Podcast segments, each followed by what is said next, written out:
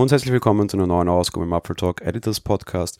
Wir beschäftigen uns heute mit iPad OS 14, für mich das eigentlich spannendste Betriebssystem der WWDC und definitiv das Betriebssystem, das, äh, ja, ich glaube, die meisten Leute gar nicht so stark auf dem Zettel haben werden, nach wie vor.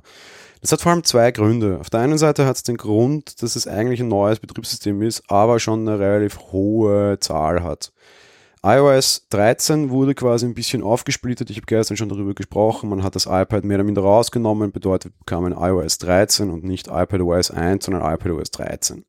Angesichts dessen, dass es auf der 13. Version von iOS mehr oder minder beruht, macht das durchaus Sinn.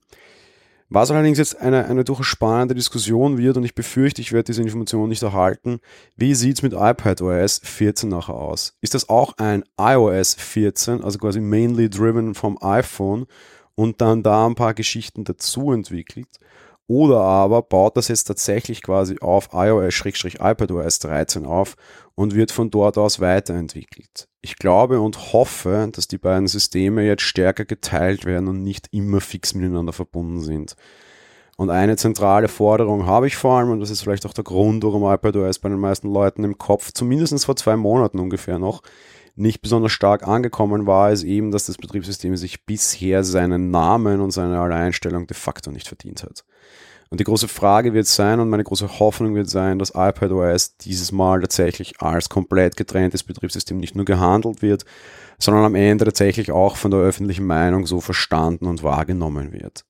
Da müssen neue Funktionen her. Das iPad muss sich einfach entwickeln und vor allem auch eins wegentwickeln vom iPhone und ich glaube, dass wir das diese Kino tatsächlich relativ stark sehen werden. Die große Frage wird halt vor allem hier sein, wie. Einer der Punkte, wo man das sehr schnell auf jeden Fall erzeugen kann, ist die Integration des Trackpads. Das hat Apple ja eigentlich vor kurzem mit Cycle hinterhergeschossen. Es ist nicht unüblich, dass Apple mit Cycle was hinterher schießt. Wir kennen es normalerweise von iOS. Hier hat man das dieses Jahr nicht gemacht, sondern man hat sich dafür entschieden, iPadOS-Funktionen hinterherzuschießen und vor allem dieses Betriebssystem aufzuwerten. iPadOS 13 sieht jetzt seit einem Monat ungefähr ganz anders aus als zum Release. Es ist einfach deutlich eigenständiger geworden. Und gerade was diese Trackpad-Geschichte betrifft, kann man da auch sicherlich noch ein bisschen nachschärfen.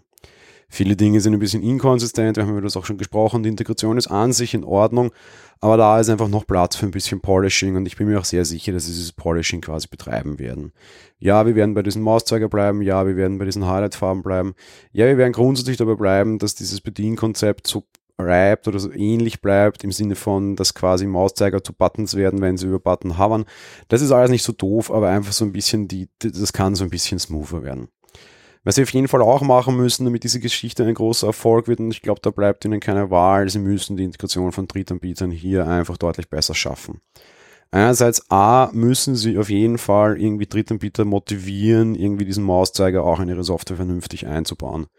Wenn sie das nicht tun, dann ist einfach iPadOS mit jeder App, die man verwendet, die nicht optimiert ist, einfach deutlich schlechter. Wir sehen das auch durchaus ganz gut bei den Office-Apps, die waren da schon relativ brav, aber sind immer noch weit weg von, das ist gut geregelt.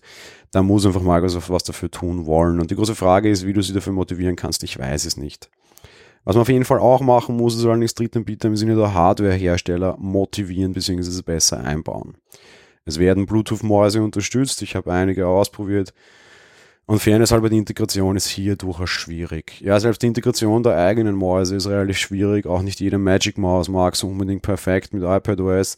Das sieht mir alles sehr mit heißen Nadel gestrickt aus. Dadurch, dass es mit Season war, lasse ich es ihnen diesmal auch nach und bin niemandem böse oder sehe das nicht als großen Raum für Kritik.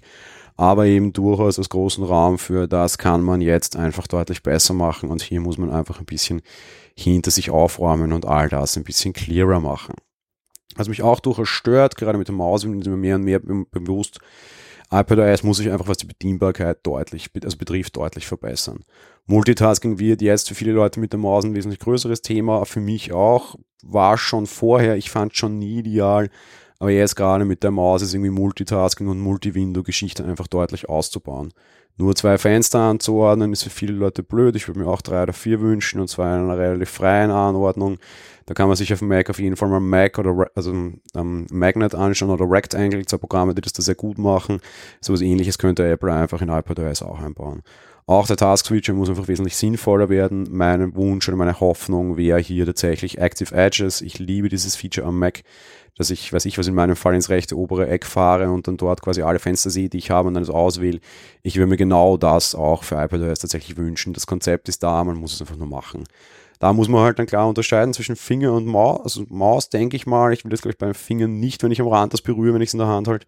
Bei der Maus würde ich sehr gerne, aber Apple muss ja wissen, ob das ein echter Fingerzeig ist oder nicht, weil da fehlt ja der Druck. Bedeutet ins Eck fahren, aber ohne Druck darauf, dann würde ich gerne Active Edges haben.